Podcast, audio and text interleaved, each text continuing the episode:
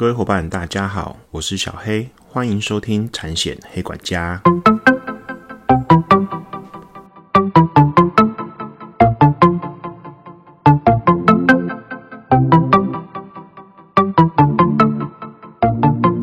产险黑管家可以透过所有通路上架收听，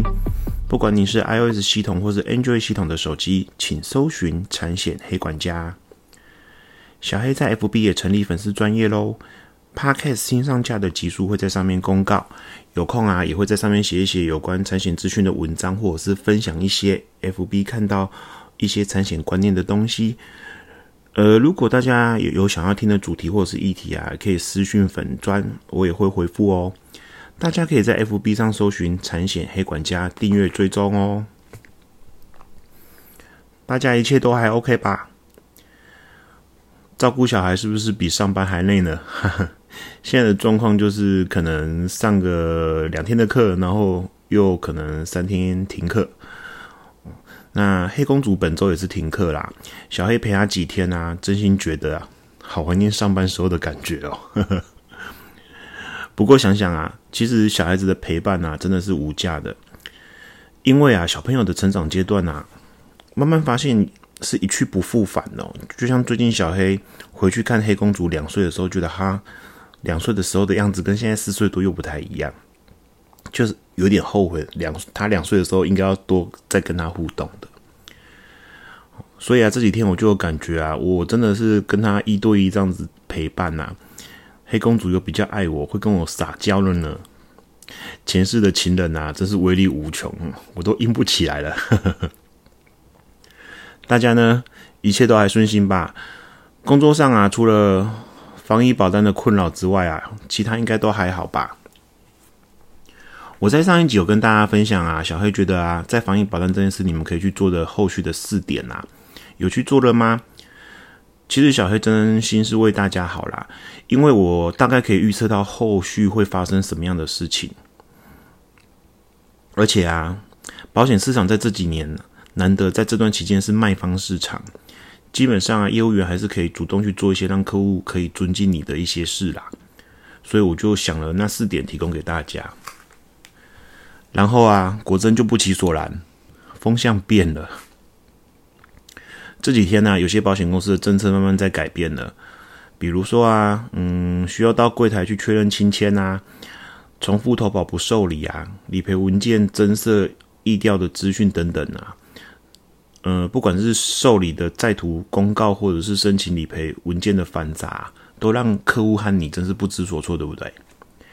其实，如果是从保险法或相关法规的方向和论点来看呢，有些转换的政策啊，小黑真的是觉得逻辑怪怪的啦。不过啊，法律啊、法规啊，毕竟是人定出来的啦。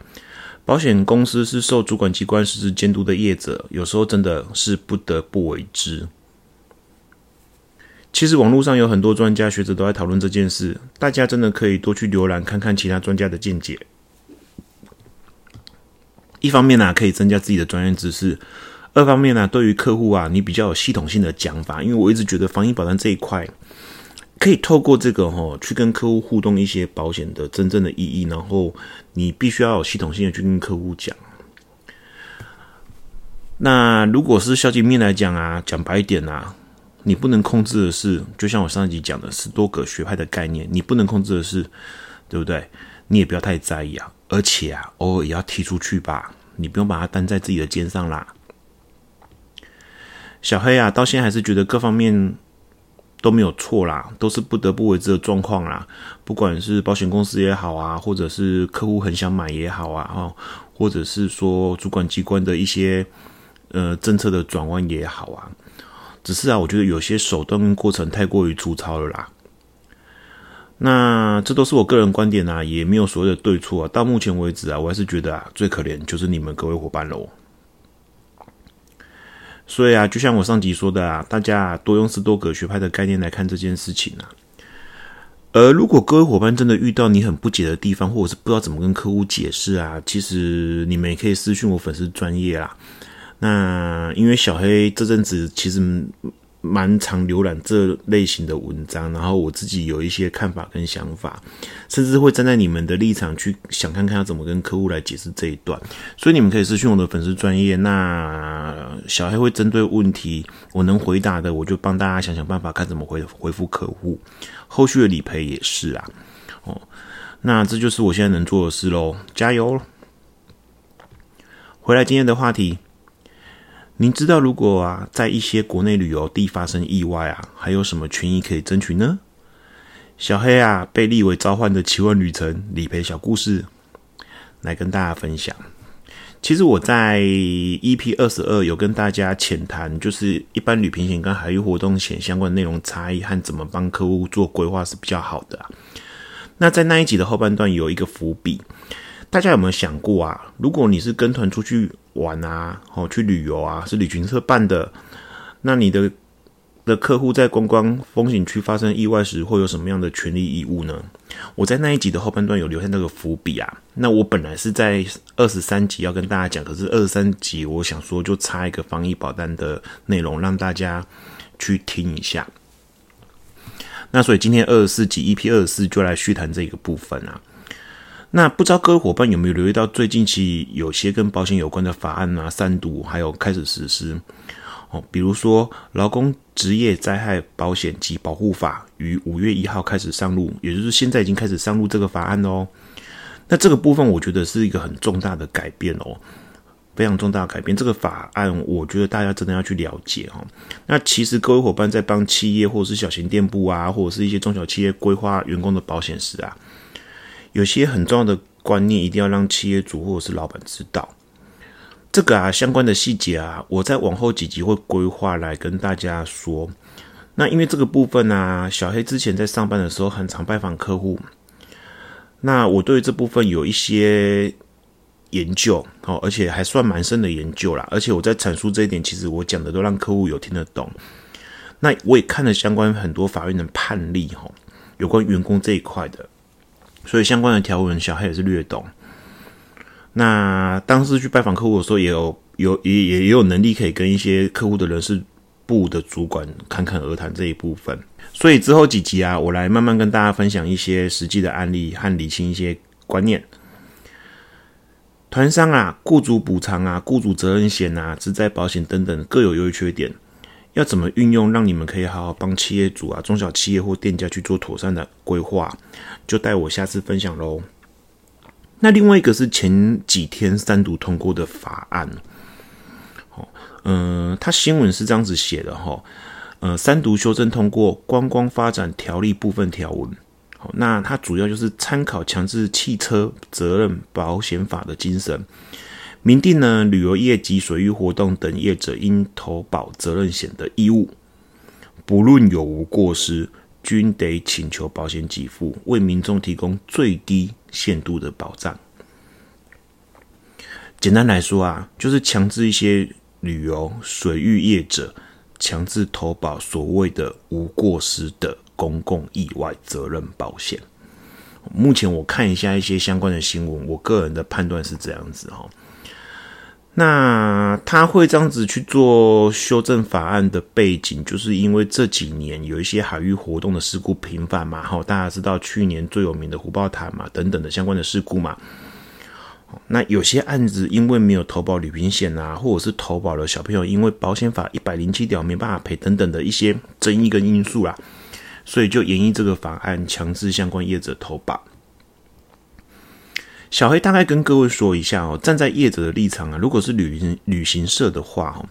与旅行业管理规则第五十条九条，哎，五十三条哈，抱歉口误，五十三条，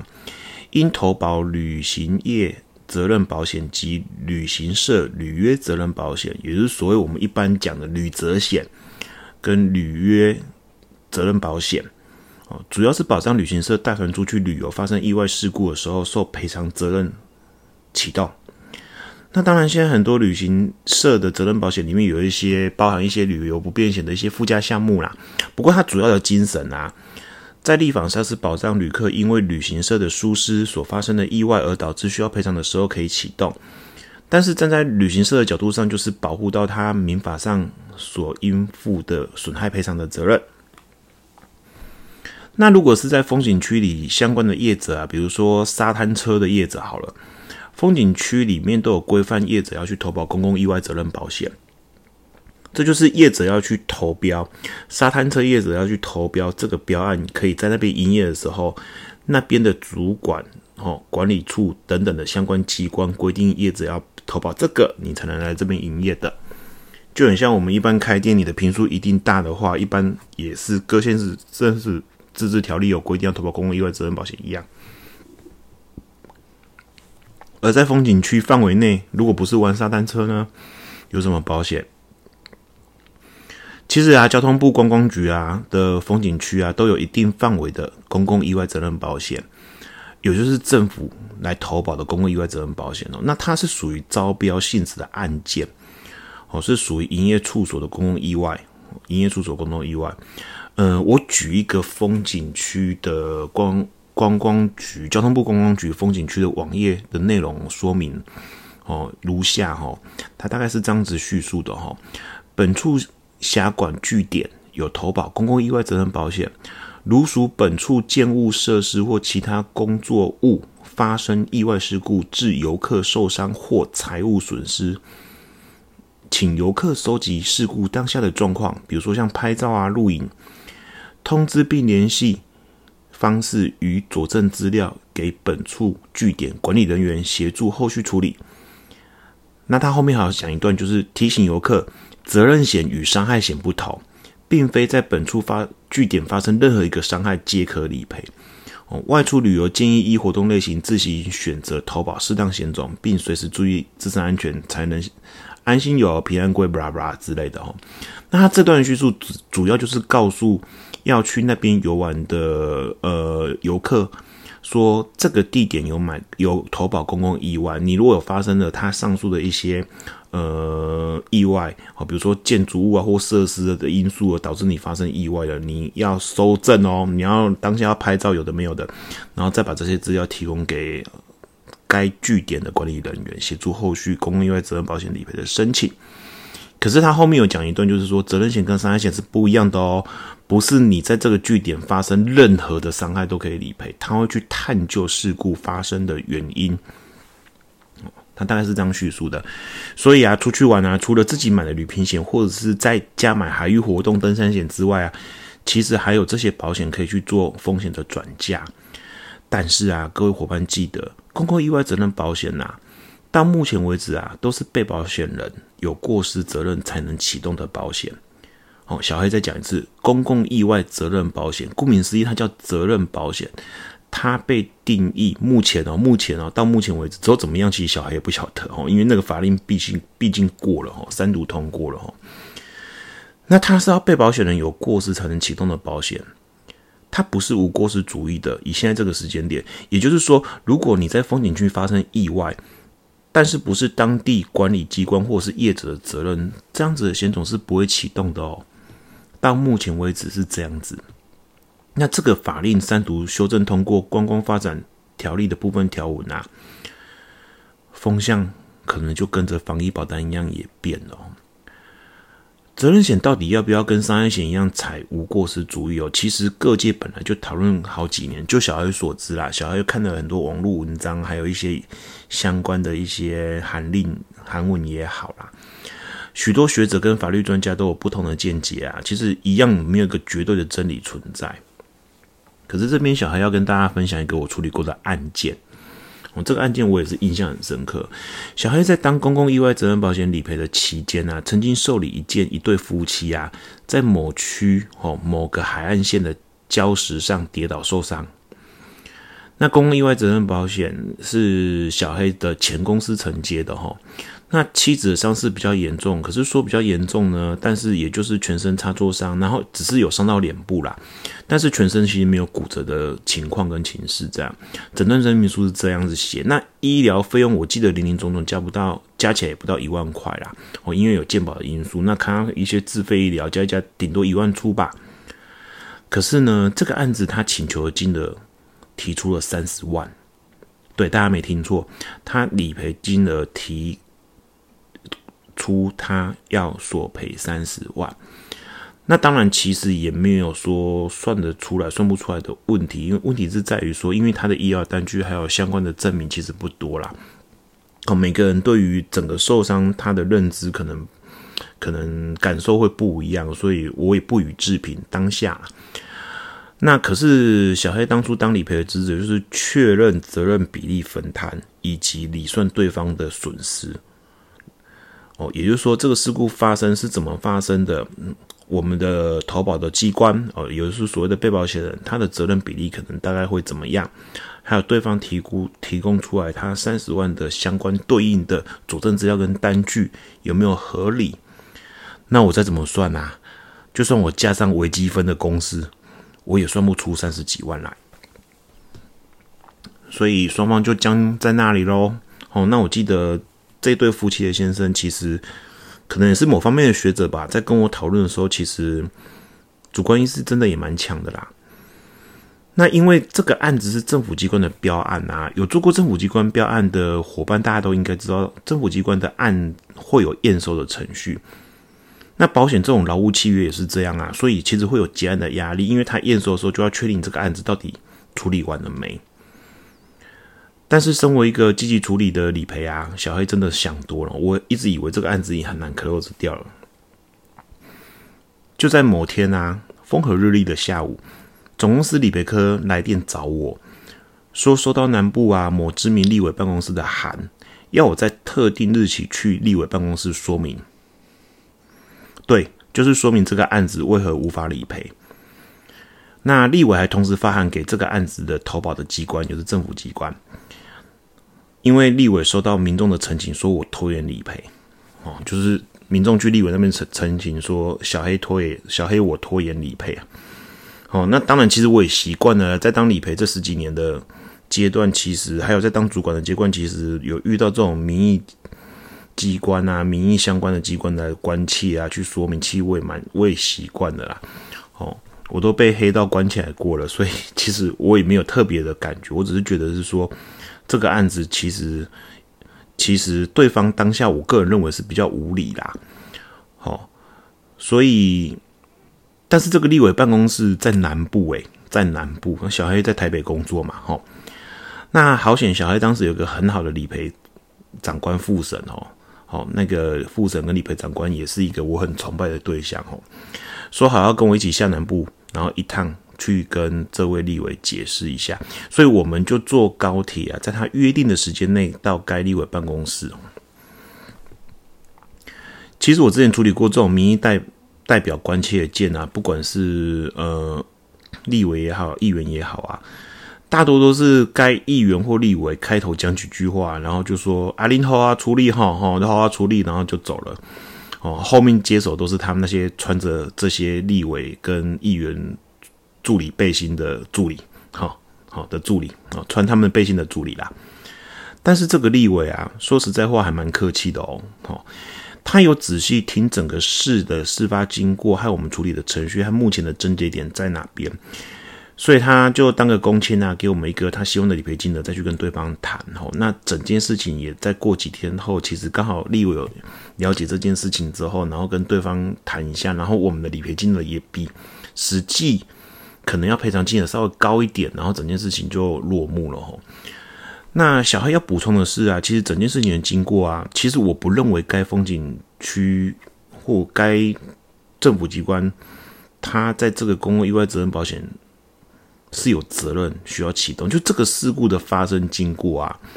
我个人认为，呃，投保的。机关是没有责任的。那我刚前面有讲过，公共意外责任保险必须被保险人要有责任，他才会启动。但是最后还是理赔了。那这个就是公共意外责任保险无过失主义化。你说合不合理？可以说不合理，但是也不能说完全不合理，懂吗？因为到底有没有责任呢？其实只有法官有权利说。只有法官有理赔没有权利啊，被保险人也没有权利，真的只有法官有权利说你有没有应付赔偿责任，有应应付民法上损害赔偿的责任。但是有保险啊，通常都是第三人和保险公司各退一步啊，去把它和解掉，不会浪费到司法资源为主啦。所以大家可不可以想象，如果有几个人在海边观浪，然后突然来一阵风狗浪，把观浪的游客全部卷走了？那那个海岸线如果有买公共意外责任保险，它到底能不能启动？各位伙伴觉得呢？而目前这个法规因为已经三读了哦，势必在一定的限度内会变成无过失主义而上线。接下来我相信可能又有一又会有一阵风波啦。至少我认为保险费率啊会调涨啦，因为因为风景区的公共意外在保险公司的角度来看，它不是一个直优的业务。那可能也会有业者要买不到保险啊，或者是买不起保险的状况。哦，而站在各位伙伴的立场啊，你们要做就是客户要去哪边玩呢？你们一定要掌握清楚啦。除了旅行险一定要买之外，海域或者是登山相关或产险公司有针对特定旅游的相关保险啊，比如说像铁人三项等等，其实都要请客户再加买这些特定的旅游保险。除了旅行险之外，那你们要记得一点哦。以我的理赔跟产险的质押给你们的回馈哦，自己买的保险永远比别人用他的保险赔你快很多，尤其是发生重大事故时，大家一定要听听小黑的忠告喽。保险找业务，专业有温度。今天的节目到这，希望各位伙伴有学到东西。如果喜欢小黑的频道，另希望各位伙伴不吝啬给我五颗星以及评论，会是我持续往下创作的动力。欢迎透过 Apple、Google。Parkes K Bug 的等频道订阅，而有任何问题询问或是指教，以及讲课活动的邀约，或是想听听产险其他内容，欢迎 email f a m a m o 三一六小老鼠雅虎打康迪打 t w，或者是私讯我 f b 的粉丝专业，我会尽快回复大家哦。我们下集见喽，拜拜。